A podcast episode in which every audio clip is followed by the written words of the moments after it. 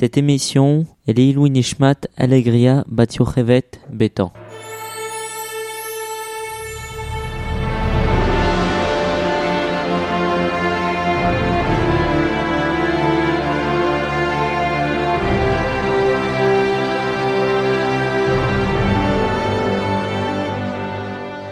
Précédemment, dans Tsav, Les Bnei Israël inaugurent le Mishkan et Aaron et ses fils s'apprêtent à prendre du service.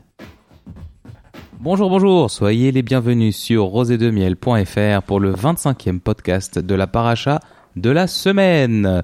Nous allons voir pour cette émission la paracha Shemini.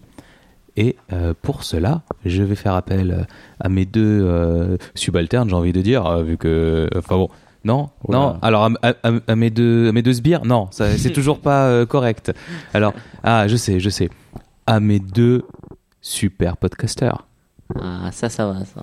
Ouais, vous avez reconnu Raphaël Benizri Bonsoir, bonsoir. et Olivier Chamoula. Salut Voilà. Donc c'était pour plaisanter, bien sûr. hein, je ne vous considère pas comme ça. Je considère bien, bien, bien au-delà de, de, de, de moi. C'est vous qui faites vivre ce podcast. Euh, Moi, je suis que le, le narrateur, comme ça. Je, patron, raconte des dire. trucs. Même pas, même pas. euh, pff, voilà, je suis le gars qui a, qui a démarré le truc. Mais c'est vous qui le faites. C'est vous qui faites vivre ce podcast. Et je tenais C'est toujours ceux qui font le plus, qui disent, qui font, qui disent, qui font le moins, quoi. C'est ce que je dis, donc vous faites le plus. Allons-y. Alors on va démarrer immédiatement. On avait donc laissé Nobné Israël le jour de l'inauguration du Mishkan. Et ben, qu'est- qu'est-ce qui va se passer en fait pendant cette inauguration? Le huitième jour, eh bien, Hachem va ordonner à Moshe et au Béné Israël de venir faire des sacrifices pour expier la faute du veau d'or. Et alors, euh, il va pas leur demander exactement la même chose à Aaron et au Béné Israël. Et je Olivier euh, nous en parler. Alors, euh, c'est la question que pose le Midrash. Pourquoi pour Aaron on demande de faire, euh, d'amener un, veau et un bélier, alors que pour les Bnei Israël, il faut amener un bouc, un veau, un agneau, un taureau, un bélier, beaucoup plus de choses pour en fait la même histoire, la même faute, la faute du veau d'or. Et le Midrash aussitôt y répond pourquoi les Bnei Israël doivent amener beaucoup plus pour euh, non seulement réparer la faute du veau d'or, mais aussi euh, réparer la faute des, des frères de Yosef quand ils l'ont vendu en tant qu'esclave.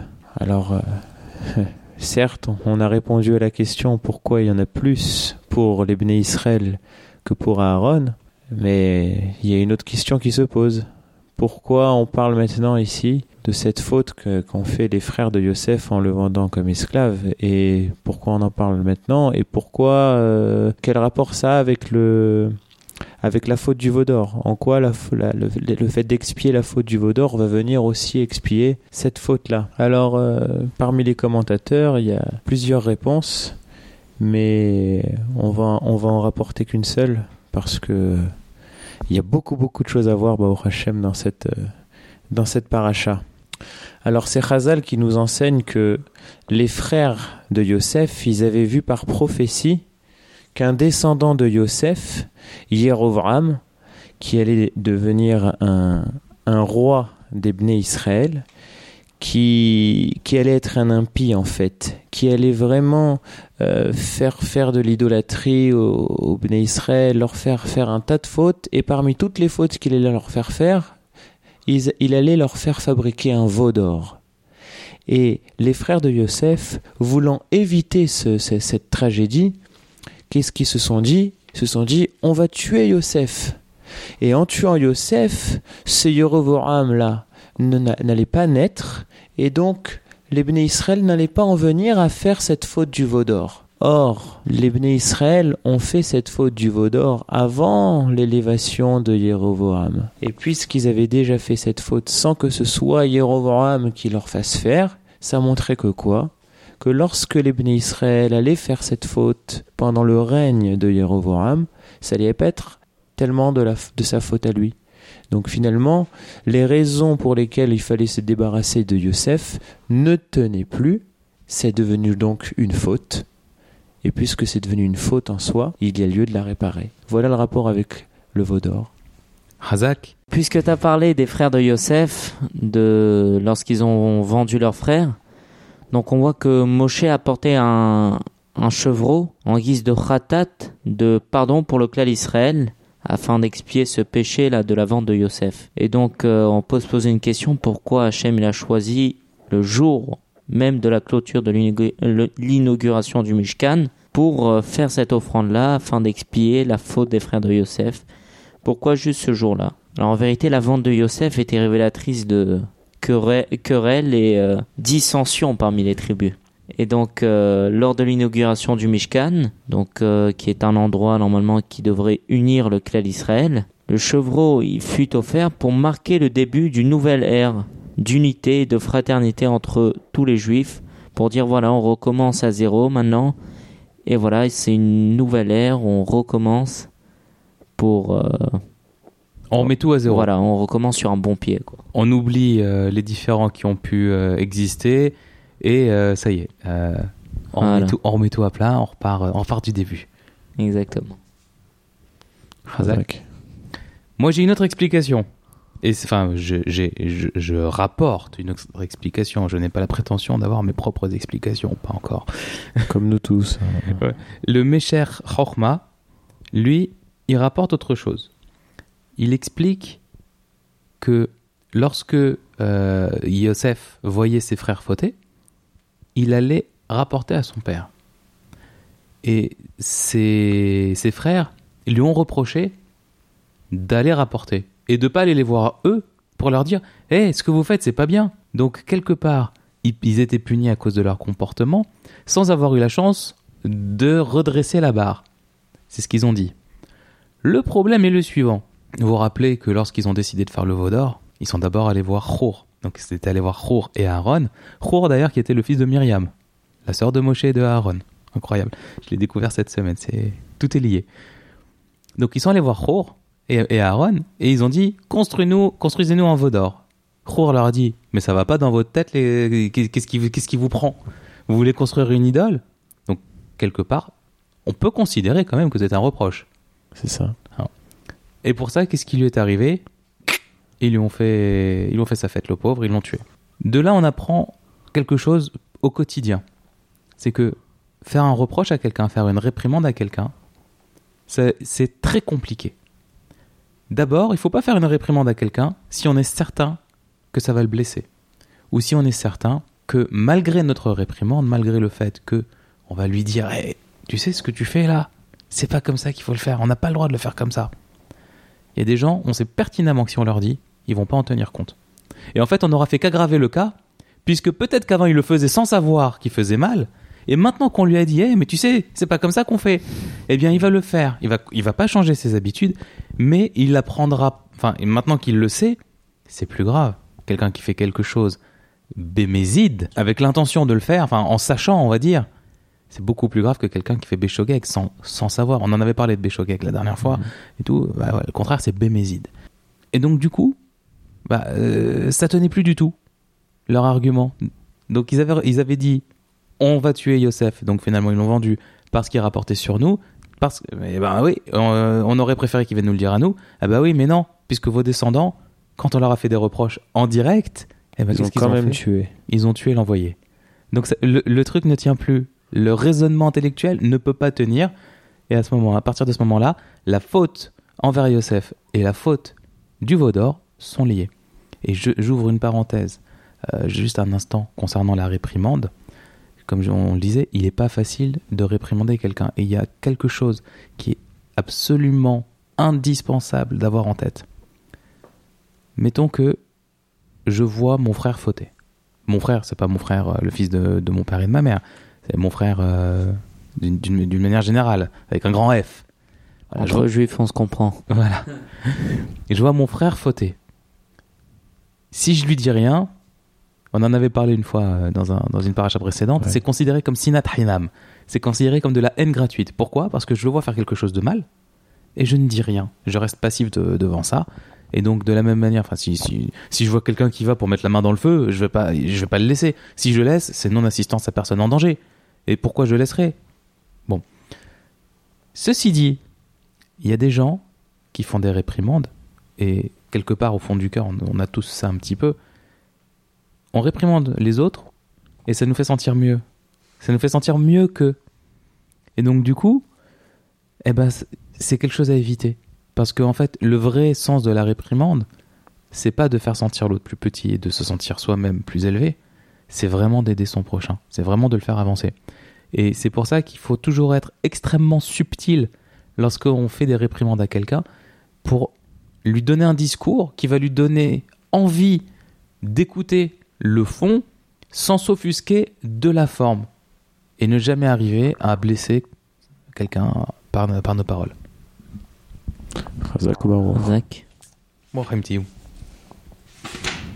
D'ailleurs, on voit que lorsque Aaron s'apprêtait à aller euh, faire les offrandes, donc à aller euh, faire les corbanotes en tant que euh, sur le Mishkan en tant que Kohen Gadol, il est pas tout de suite parti. On dirait qu'il n'arrivait pas à atteindre le Mishkan.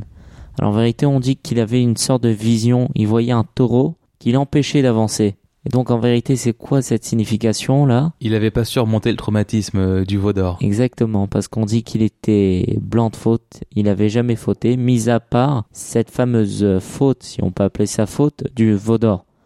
Et donc il avait toujours ça dans sa conscience, dans sa tête, et qui l'empêchait d'avancer. Et donc c'est que, une fois que Moshe lui a dit ne t'inquiète pas, vas-y, ta faute est pardonnée, là il est parti confiant, et il a fait son travail, quoi. Très bien. Alors, le Aaron fait les, ablations, alors il fait partir des choses en fumée, il égorge un taureau, il égorge le bélier, il jette le sang sur l'autel tel que euh, euh, le veut la procédure, ils sont certifiés ISO 9001 au niveau de la gestion de la graisse euh, qu'ils brûlent, et ainsi de suite, le balancement, les poitrines, enfin bon, ça c'est euh, le, CDR, l'ordre euh, qu'on a, qu'on a vu mais qu'on n'a jamais détaillé d'ailleurs dans, ce podcast, qu'on vous invite à lire par, vos propres euh, moyens. Et euh, donc, euh, ils vont rentrer dans la tente d'assignation, Moshe et Aaron, et lorsqu'ils vont sortir, ils vont bénir le peuple. Et à ce moment-là, on dit que la gloire de Hachem apparaît à tout le peuple. C'est un rayonnement. Alors, s'ensuit un épisode euh, absolument tragique. Lorsque il y avait des sacrifices, on dit qu'il y avait un feu qui descendait du ciel sur le sacrifice. Et, et donc la tragédie vient après, lorsque les deux fils d'Aaron, Nadav et Avihu, décident d'aller, euh, de prendre le- l'encensoir, le- donc l'instrument qui contient le- le- les encens, ils décident d'aller, de, de, de- de jeter comme ça. C'est-à-dire qu'ils sont partis de, leur propre gré au service d'Hachem, mais à un moment où on leur avait pas demandé de le faire. Mhm. Et ils ont été euh, frappés par, cette, euh, par ce feu qui est, qui est descendu du ciel, et ils sont morts. Et de là, on a appris certaines choses, notamment que un Cohen, avant de servir Hachem, il n'a pas le droit d'être alcoolisé, il n'a pas le droit de consommer de l'alcool. Parce que c'est le fait d'avoir consommé de l'alcool qui les a amenés à prendre ces, ces initiatives-là. C'est- d'ailleurs la raison pour laquelle, à la synagogue, au moment du Birkat Kohanim, enfin le Birkat Kohanim de manière générale, ne Donc- se fait que le matin et pas euh, lors de la répétition de Mincha par exemple. Sauf les jours de jeûne. Les jours de jeûne à Mincha, euh, les, les, les Kohanim, si vous avez remarqué, peuvent faire le Birkat Kohanim. Pourquoi? Parce Parce- qu'on est sûr qu'ils n'auraient pas consommé d'alcool. Parce qu'on rappelle que normalement, le matin, la tfila, on la fait à jeun. On mange après la tfila. Et a fortiori, on picole après la tfila. Lorsqu'on lève le coude. Hein, c'est pas c'est pas tout le temps, c'est pas dans toutes les occasions. Ce qui veut dire que un jour comme Simchat Torah, quand on fait euh, kidouche sur kidouche, apéro sur apéro, euh, À Moussaf, à Moussaf, on euh, fait non, on fait pas Birkat Non, Kohanim. On évite. Eh bien écoute, Razak, je ne l'avais jamais remarqué. On peut dire aussi que Aaron, suite à ça, on dit qu'il a gardé le silence. Faut imaginer quand même un homme qui vient de perdre ses fils, un homme qui a, qui a consacré sa vie à Hachem, dont les fils ont consacré leur vie à Hachem et sont morts pendant. Ça nous dépasse. On n'est pas capable d'imaginer quelle serait notre réaction dans un cas pareil. Et c'est là qu'on voit que le, la- voit la puissance d'un homme comme Aaron, dont la pensée transcende complètement ce que nous on peut, on peut avoir, que ce que nous on peut être, et euh, qui a décidé de garder le silence. Et on dit qu'il sera récompensé pour ça plus tard. Voilà, maintenant la Torah va nous expliquer quelles sont les règles concernant les animaux qui sont permis et les animaux qui sont interdits à la consommation. Les animaux qu'on dit cachères.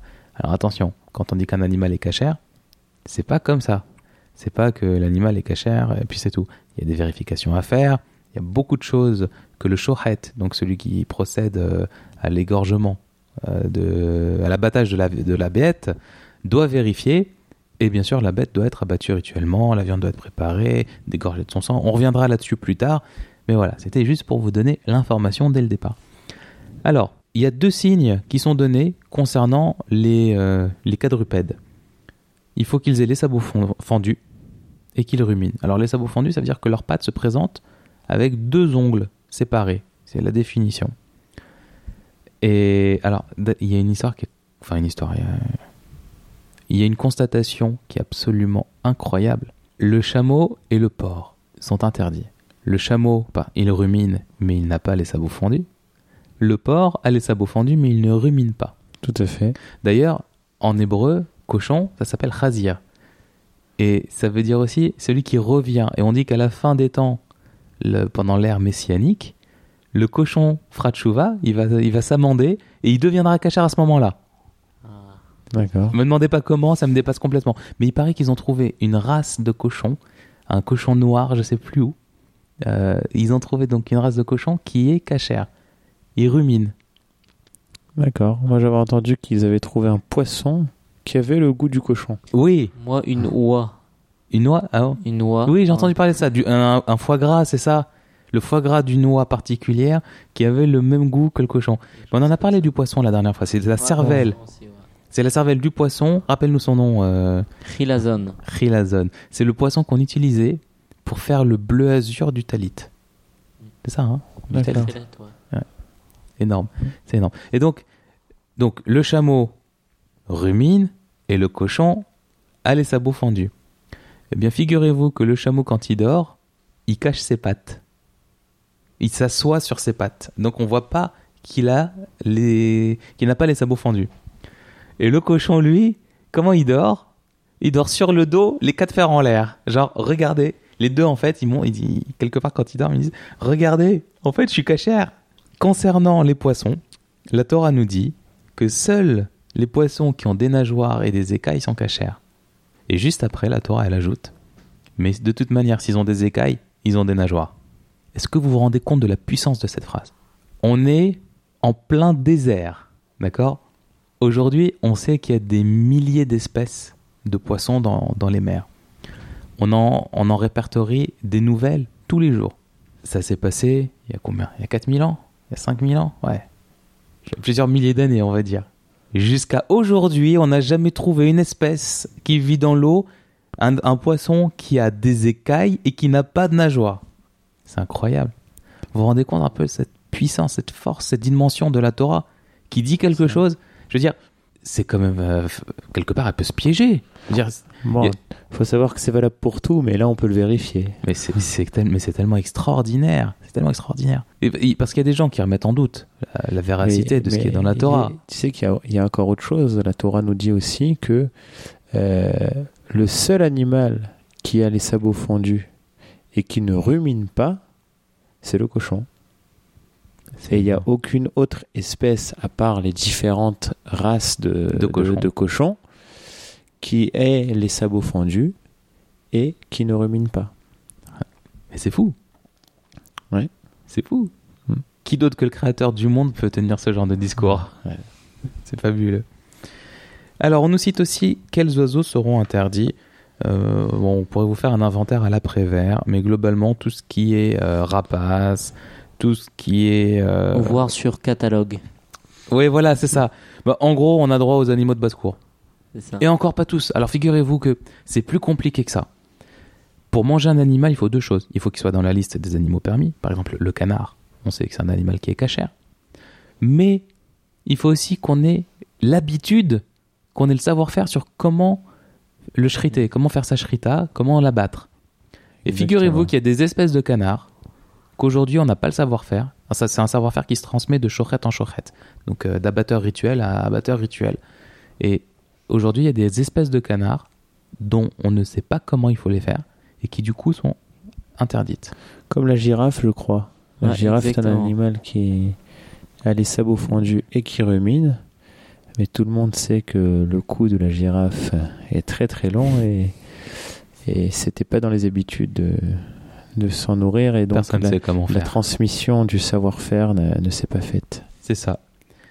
Alors ensuite, on apprend que toutes les, toutes les bêtes qui ont plusieurs pattes, qui rampent, en, en gros euh, tous- tous les insectes et tous les, tous les serpents, enfin toutes les autres bestioles, sont interdites. Et la Torah va beaucoup plus loin, elle dit ce sont des abominations.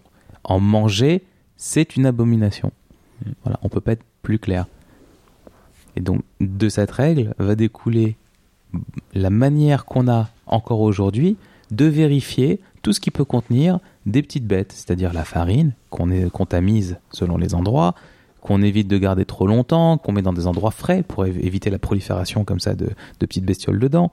Ça comprend les, salades qui sont tout- très souvent infestées, beaucoup de fruits et de légumes qu'il faut vérifier. Il y a des tas de choses.